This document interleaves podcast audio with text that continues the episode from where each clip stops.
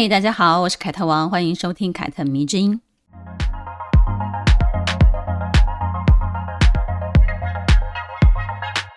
最近有一个很夯的日剧叫做《初恋》，不知道大家看过了没？因为我写了一篇有一点逆风的影评，所以很多读者都以为我不推荐这出戏。但其实我想要表达的是，这一部戏的优点很明显，缺点也是非常明显的。其实呢，在一个娱乐至死的年代里面，大家追求的其实很简单，就是被安抚、被治愈、被娱乐到。所以呢，如果你有时间想看看大家热烈讨论的剧是什么样的一个内容，我当然推荐你去看看。因为看完之后呢，你自己就会有自己对这一部戏的判断跟感受了。所以，虽然我会写影评，可是很多时候我其实自己是不相信别人的影评的，不会受影评左右啦，应该这样讲。我喜欢的是大家都有自己的观点的表达，我觉得这种自由。以及畅所欲言的这种感觉呢，才是写影评的人或者是看影评的人最大的满足跟快乐。看过《初恋》的人呢，应该都会知道，女主角野樱的生活呢，在大学一场意外的车祸之后就完全改变了。车祸之前呢，她非常优秀，一直都是学校很闪亮的那种人物，是校花，也是学霸，然后有很多的男同学都暗恋她。考上东京的大学之后呢，虽然住在非常简陋的出租房，跟别人共用寝室，可是呢，他也是非常努力的在生活，终于呢，为自己争取到出国留学的机会。可以说，野樱在大学毕业之前的人生呢，是指日可待的一颗星星。但是呢，一场车祸就造成了他的失忆，然后呢，他的母亲把过错怪罪到野樱的男友身上，亲手。拆散了这一对 CP，而野樱呢，在母亲的规划之下呢，人生也因此停摆了。从一个未来可期大学生，变成了一个只有高中毕业的中下阶层。在一段治疗复健的过程当中呢，野樱爱上了她的主治医生。未婚怀孕之后呢，就嫁给了这个医生。虽然医生家很富有，但是呢，却有非常根深蒂固的门第阶级观念。所以呢，对野樱这种大学没有毕业，也并非出身良好世家的女人呢，一直都是看不起的。尤其是她的婆婆，从来没有尊重过她。野樱后来离婚了，因为养不起孩子，最终也放弃了监护权，把孩子给了前夫。之后呢，辗转就做了航空餐厨的女工，被解雇了之后呢，来到了东京开计程车为生。这个时候，她已经是一个中年妇人了。很多女性观众在看这部戏的时候呢，会忍不住的把自己带入野樱。一旦你把自己带入野樱，那么你就会觉得，怎么好好的一个前途无量的女孩，最后却变成了女工、计程车司机呢？听到这里，我想要请大家不要过于敏感哦，觉得我在贬低这两种身份。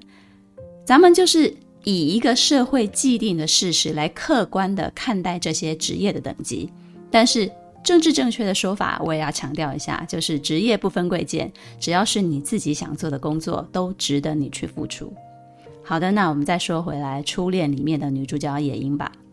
之所以会这样呢，真的完全是因为一场车祸的意外吗？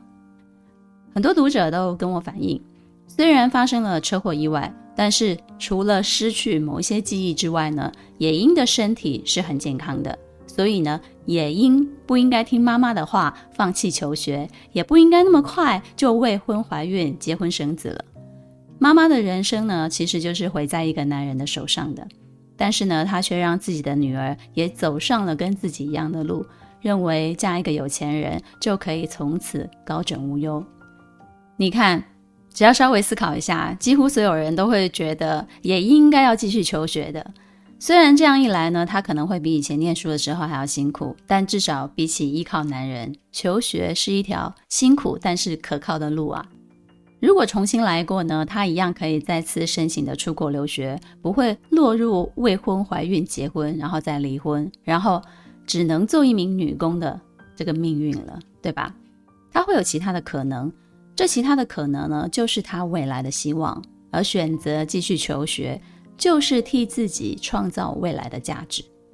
野樱其实跟我们一样，都是家境非常普通的女生。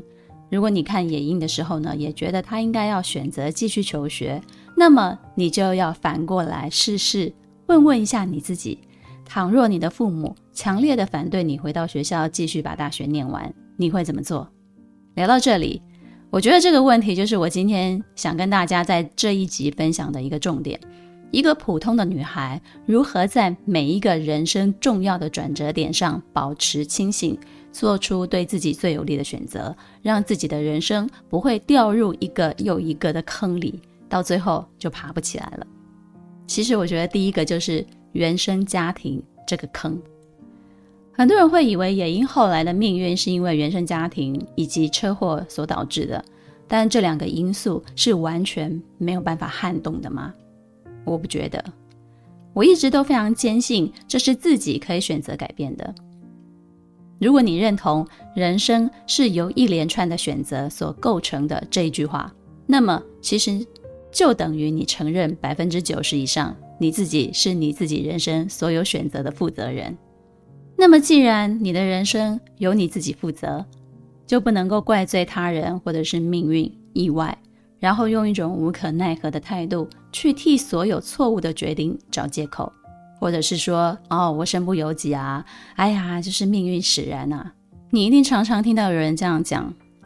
我身边呢，有很多人考上大学之后呢，家里根本也没有钱让他念大学。可能有些听众会觉得很难想象吧，但是其实确实社会上就是有这种非常贫困的家庭哦。这些朋友呢，都是跟银行申请助学贷款，然后利用课后呢，非常努力的打工赚取自己的生活费，供养自己到大学毕业。虽然他们一进入社会都还没有开始工作，就必须负债，因为有学贷嘛，但几乎所有的人都认为这个决定是他们一生中最明智的选择。因为呢，一个大学毕业生跟一个高中毕业生的起点是完全不一样的。如果他们想实现阶级跨越，不想重复以前父母的路，他们就必须拿到大学文凭，给自己先创造一个高一点的起点，迈入社会。也因为他们的人生从十八岁开始就要自己负责，也让他们嗯，比很多的同龄人都还要成熟，也都更明白理财的重要性。因此呢，即便开始工作，就有部分的钱要拿去还助学贷款。很多人也都是在还完贷款之后呢，很快的又替自己存到第一笔可以转去做投资理财的钱。但有一些人不是，父母说没有钱供他们上大学，或者是反对他去读自己喜欢的科系，然后他就这样子顺势放弃了。他们就听父母的话，走父母安排的路。他们不想要承担自己人生的责任，选择让别人替他来决定，于是呢，就一次一次的错失为自己打算的机会。人到了中年，就会跟当初起点跟他差不多的人，拉开了很大的一个差距了。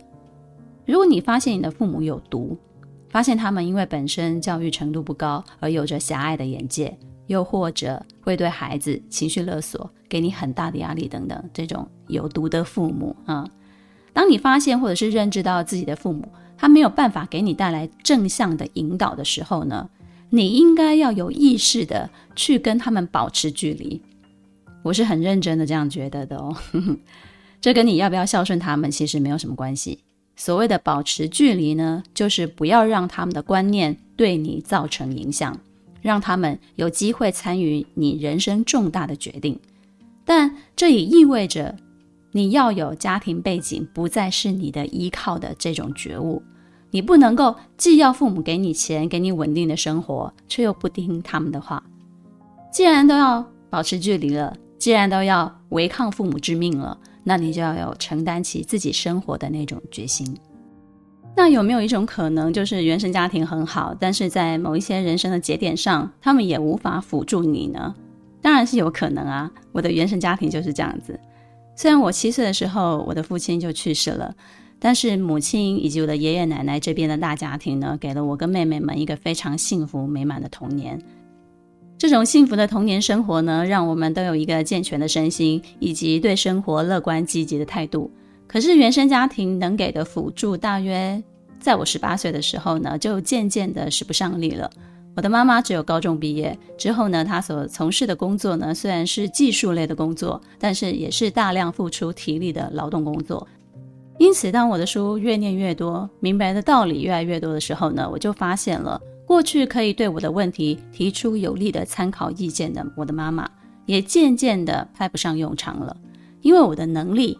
会逐渐的超越他，而当我的能力逐渐的超越他的时候呢，我就需要从其他更优秀的人身上得到能量。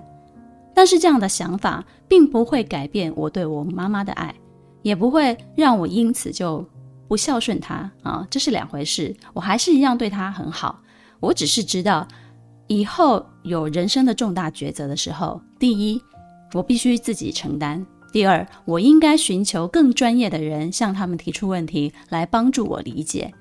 第三，我未来将会成长，从一个被保护者变成保护我的家人的角色。我会比我的母亲更出色，赚更多的钱，可以有更大的能耐回馈这个家曾经给过我的帮助。老实说呢，我觉得一个女人不管几岁，要保持清醒其实并不难，因为有很多的道理其实你都懂得。问题就在于你要不要选择去执行，然后逼迫自己去做到，吃一些眼前的这些苦，然后呢，换来更宽广的未来。念书苦不苦？很苦。工作苦不苦？也很苦。但是吃下这些苦之后所带来的东西，就是你自己的，谁也拿不走。可靠不可靠？实在是太太太太太太可靠了，好吗？所以。不管你是不是曾经被父母保护得很好，但是人生有很多路，有一些人其实只能陪你走到一个定点，接下来的路你都是要靠自己走下去的，要靠自己完成的。跟某人交往了之后呢，我们就分享过彼此的原生家庭带给自己的影响。他非常不喜欢自己的父母，但也知道他们有他们自己原生家庭所带来的影响跟问题，所以他们才会变成现在这个样子。因此呢，也就导致他们不会教育小孩，也没有办法给孩子一个榜样，只会情绪勒索。所以呢，他高中、大学都跟父母保持一定的距离，直到来到北京工作这十几年来呢，他才算真正找到一个能跟原生家庭维持平衡的一个方式。他按月给钱奉养父母。但是呢，如果他的父母想要更多的，比如说什么情绪上的价值啊，什么嘘寒问暖之类的关心啊，他觉得他自己做不到，因为他打从心底就非常排斥这种交流。他跟他的三个姐妹呢，都说他们是自己长大的。关于这一点呢，从我接触他家之后呢，我慢慢的观察，没错，确实是这样子的。他们四个兄弟姐妹呢，真的就是自己长大的。我的婆婆不识字，是一个文盲。是传统农家社会中最常被牺牲的那种女儿，她很早很早就嫁人了。随着我的公公来到台北三重做建筑工人，我的公公呢，在台湾经济起飞的时候呢，曾经有一度可以靠建筑产业发家致富，但是呢，他却染上了赌博的恶习，而错失了命运给予他的机会。也因此，我的婆婆呢，曾经为了替他还债而背负了非常巨大的生活压力。这种发生在我婆婆身上的戏码其实是非常常见的，他们其实也是非常可怜的。但是他们长大了之后，结婚了之后呢，成为父母了之后呢，他们也不知道如何能给孩子带来对未来的视野跟期望。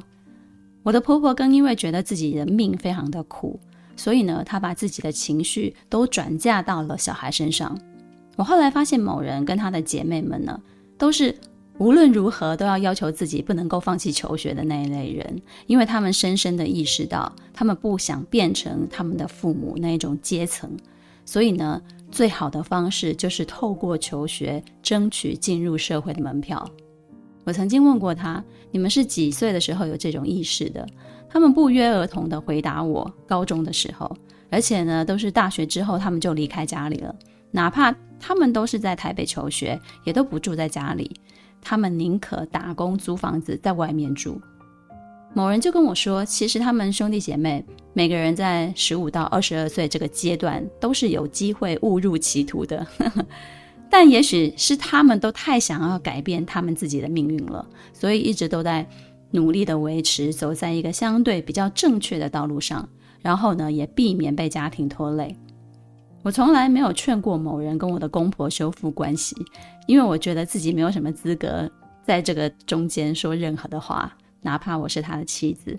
所以呢，他对我的公公婆婆说话非常的冷淡，而且呢，无法跟他们同在一个空间超过三四个小时以上。我也都随便他，因为我觉得这就是他表达他自己的愤怒，或者是 anyway 都好的一个方式。但是呢，我自己不会这样子，我就单纯把我的公公婆婆当做是一般的长辈一样去尊敬，我不去搅和他们一家的恩恩怨怨。而某人呢，也从来不会让自己的原生家庭的问题干扰了我们这一个小家庭。他有很清晰的一道界限，可能在很多人的眼中是非常自私的，但是我对于这种自私啊，深以为然。我觉得他们这种人就是很明白自己的底线在哪，对于家人该付出的，他们会很不吝啬去付出，但是他们也有一套自己的标准跟底线，绝对不会被软土深掘。其实某人是我所交往过的人当中呢，家庭背景最不好的，但是他这个人呢，却是我所交往过的人，我认识的男人当中呢，最有原则跟底线，脑子最清楚，也最有行动力，也最富有野心，但是也是最愿意脚踏实地的人。所以呢，某种程度上，我欣赏他，就像我欣赏我自己一样。说某人这个例子呢，其实就是想要告诉大家，原生家庭的问题呢，会不会成为阻碍你人生的一道墙？这件事啊，是你自己可以改变的。我记得我在蔡康永他的情商课当中呢，曾经听过他明白的指出，如果你被你的父母情绪勒索了，这不单单是父母的问题，也是你本身的问题。如果你不给他们这个机会，他们又如何能勒索到你呢？这段话听起来其实有点凉薄，很无情，对吧？可能父母或者是旁人也会埋怨你啊，怎么那么不孝顺？但是孝不孝顺这件事情，其实你自己心里有数，你能够做到什么，你不能够做到什么，是你自己可以决定的。大前提就是你不能够牺牲自己的未来来换取你母亲或者是父亲无止境的勒索。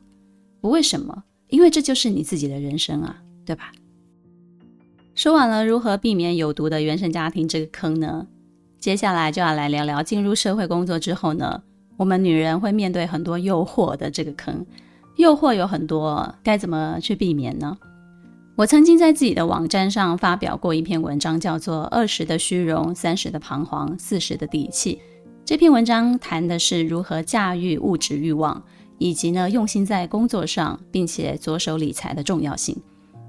文章中呢，我说到我二十二岁毕业之后呢，来到台北工作，第一次意识到哇，身处这个繁华世界那种目眩神迷。而且呢，我待在百货业，虽然做的是设计工作，但是我每天都要面对那些、哦、百货公司里面很多很漂亮的东西，这对一个年轻女孩来讲哦，实在是唉太诱惑了。之后呢，我还发现跟我一起工作的同事里面呢，有人家境特别特别的好。那个时候，他要我陪他去专柜买一条洗面乳。他跟我讲说呢，这条洗面乳有多好用啊，多神奇之类的。然后我后来就领了薪水，想说我也来买一条试试看好了。结果呢，我靠柜之后呢，我才发现这条洗面乳是我那个时候用的洗面乳的价钱的十倍以上。哇塞，这下子就把我给劝退了，因为我是不可能花这么多钱去买一条这么贵的洗面乳的。把这个钱省下来，我这个月的电费就有着落啦。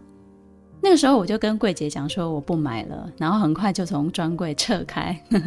我就感到又羞又愧啊！我觉得这种情绪是非常非常难受的，因为我第一次非常清楚地感受到自己跟同龄人的差距。再来呢，我也对产生这种情绪的自己感到非常的气愤，因为这种情绪呢，其实就是间接否定了我的出身，但是。我不应该因为出身而感到自卑啊！我跟他明明就做了同样职等的工作，领着差不多的薪水。以职业生涯来看的话，我们的起点是一样的。我想很多女孩子可能都有过类似的经验哦。第一次发现自己面对一个东西，我买不下手，而别人却可以毫无压力的，就像在便利商店买一瓶饮料那样，非常轻松的买下来。面对物质的欲望。很多时候，许多人是会举起双手投降的。可是我不愿意就这样投降了，我不愿意用出卖我自己的方式来换取一些物质上的东西。我想要靠我自己得到，我想要靠我自己拥有可自由分配的财富。那个时候呢，我从专柜逃开了之后呢，我就骑着机车从台北车站回到永和的那个我的租屋处。我一路就想着，我到底要怎么做，我才能够帮我自己改善我的经济，同时呢，又实现我的事业理想。我没有富爸爸，也没有富妈妈，我只有我自己。甚至呢，我每个月可能还要给家里汇一点钱，然后要负责我跟我妹妹在台北的一些生活费。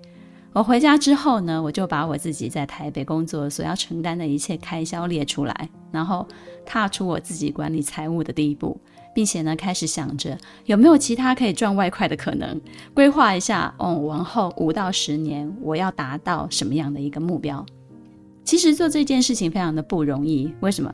因为最直接的，你就是要面对你自己目前的经济能力嘛，也就是你的赚钱能力，这会带给人很大的打击。诶，至少那个时候我就有打击到，我就觉得哇，以我的能力，现在来讲好好菜哦，然后我只能赚这样的钱。但是那个时候，我也就安抚了一下我自己，我就告诉我自己：你还很年轻，你要沉住气，慢慢来，没关系。先把可以做到的都先做到了再说，比如记账啊、存钱啊，从最基础的理财开始。如此一来呢，哇，我就变得更想努力工作了，帮自己寻求更好的机会、更高的薪水。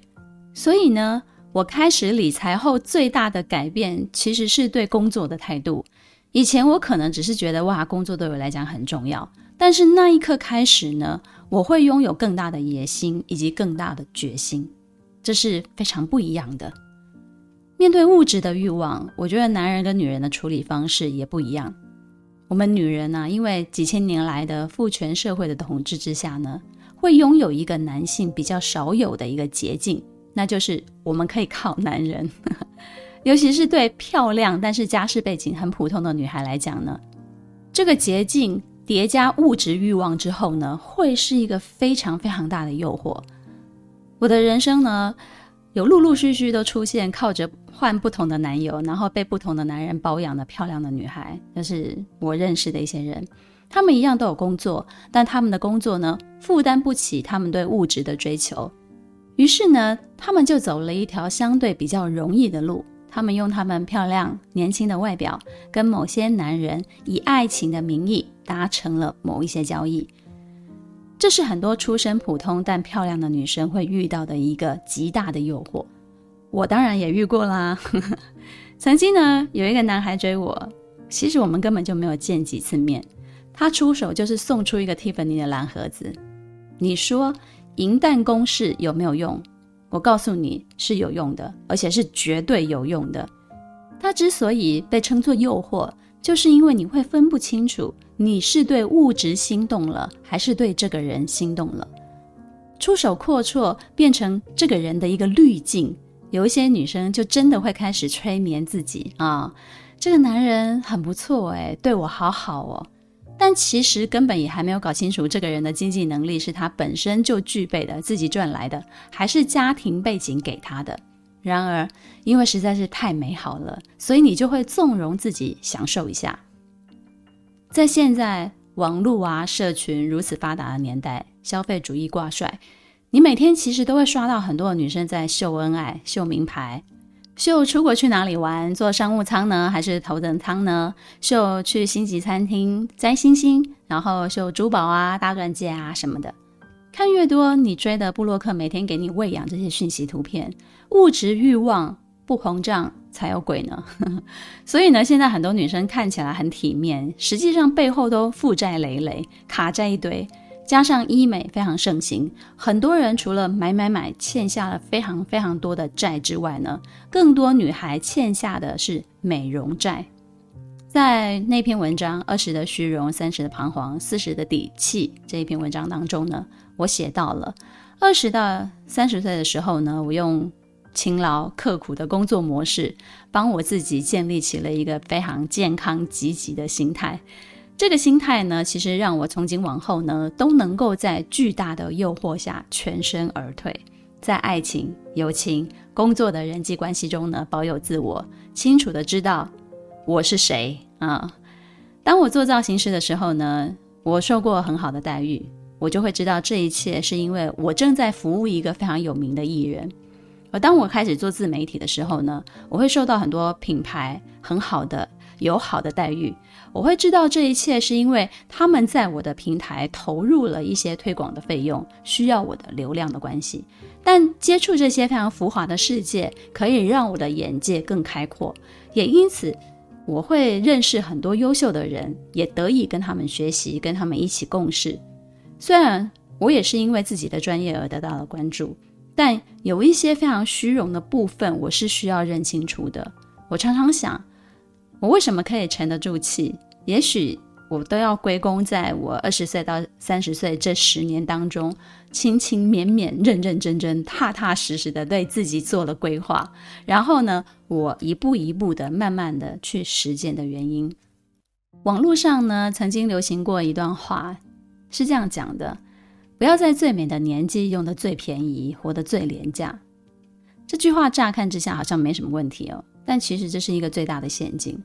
我觉得每一个人应该对自己要有一个非常基础的判断。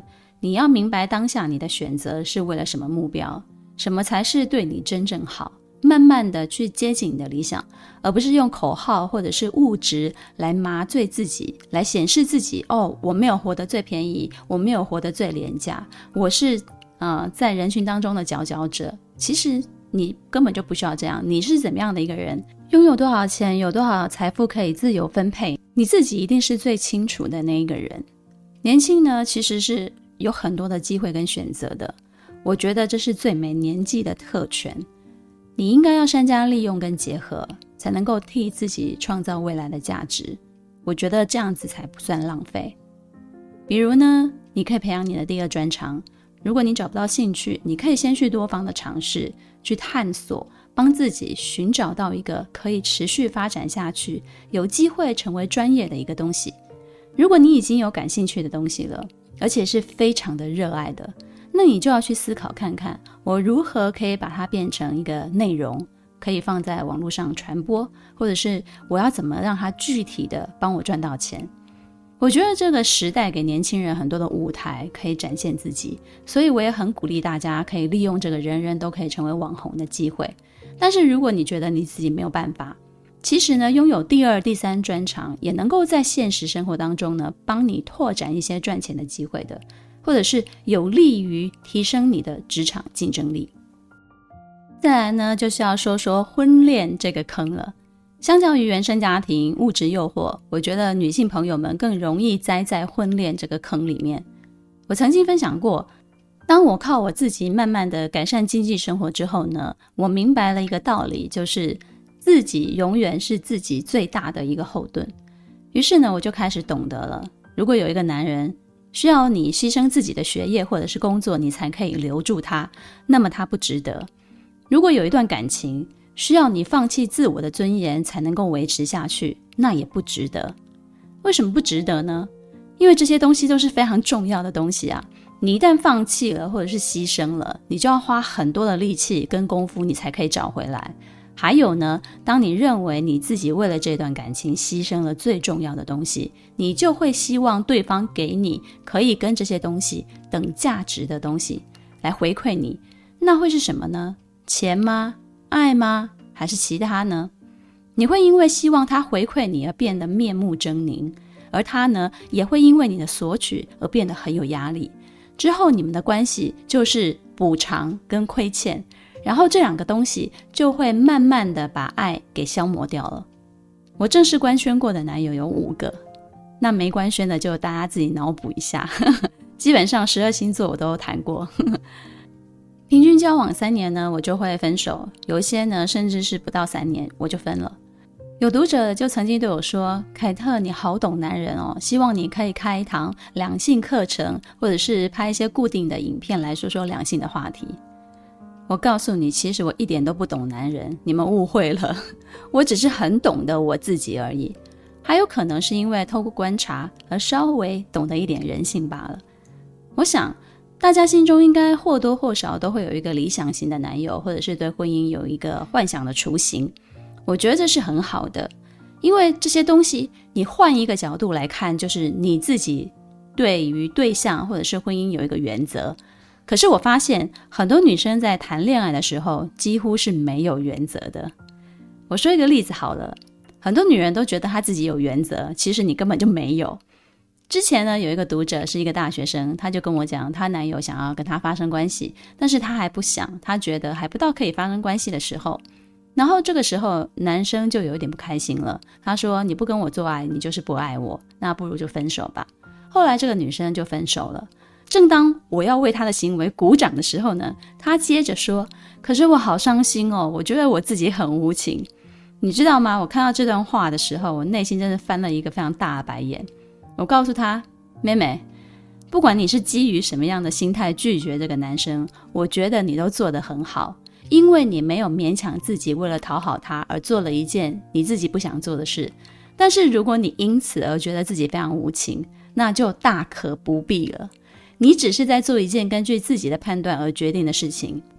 也许你之所以会伤心，是因为这段感情哦就这样子消失了。毕竟人心是肉做的，我相信你们也曾经有过非常开心的时候。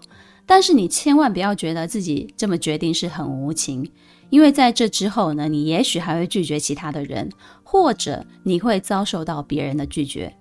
只有你不觉得你自己无情了，以后别人拒绝你，你也才会清楚的知道这样子做并非无情，也不是渣，你懂吗？什么是婚恋中的原则呢？婚恋中的原则。不仅仅是你要说到做到，更重要的是你认为你自己这样做没有错，没有对不起谁，你问心无愧。我觉得这才是一个原则的基础。我觉得女人都是都太容易太容易自我检讨了，然后觉得自己好像亏欠了对方，又或者我好像付出了太多，觉得对方亏欠了我。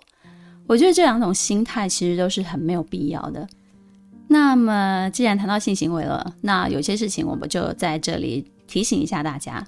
既然我们女性因为生理的构造的关系，所以在性爱当中呢，就是会比男性承受更大的风险。那么我们就要正视这个事实，然后你要好好的保护自己。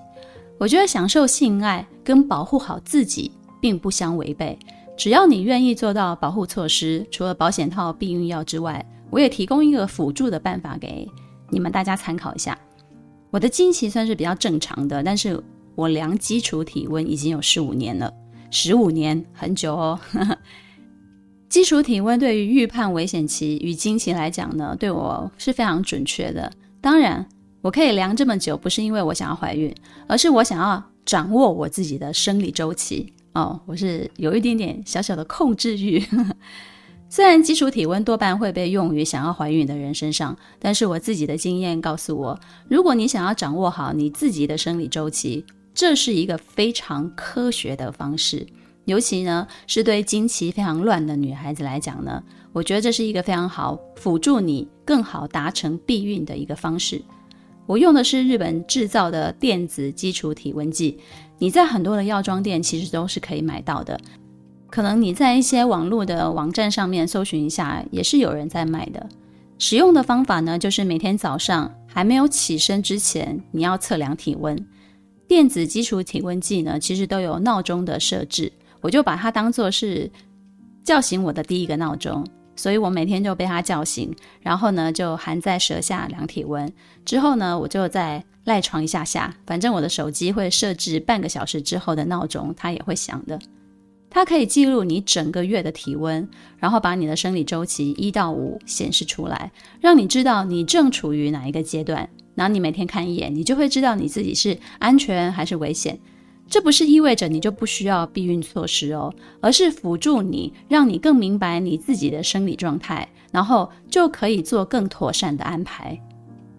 再来呢，普通的女孩更要明白，在谈恋爱的时候呢，千万不要跟男友有过于复杂或者是庞大的财务纠葛，给自己设一个底线，就是几万块钱以内呢，算是有借无还也没关系，就当做是给他的。如果超出了这个额度，你就打死都不要借，不要做任何人的担保人，或者是把卡借给他刷之类的。拒绝透露你的银行账户以及密码。如果你的男友要创业需要资金，这个问题你应该让他自己去想办法搞定，而不是找你帮忙。反过来也是一样的。要记住，你们只是一对随时都可能分手的男女朋友哦。有些人可能还会搞失踪什么的，而不是那种非要签下离婚协议，去相关机关跑一趟注销才算分手的合法夫妻。因此呢，过于庞大的财务问题呢，你都要自己去解决。不要求助你的男女朋友。如果对方因此而认为你不够爱他，你反而要好好的看清楚这一段情感的内核是什么。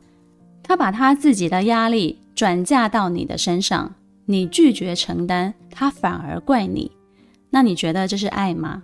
我觉得这就是无赖。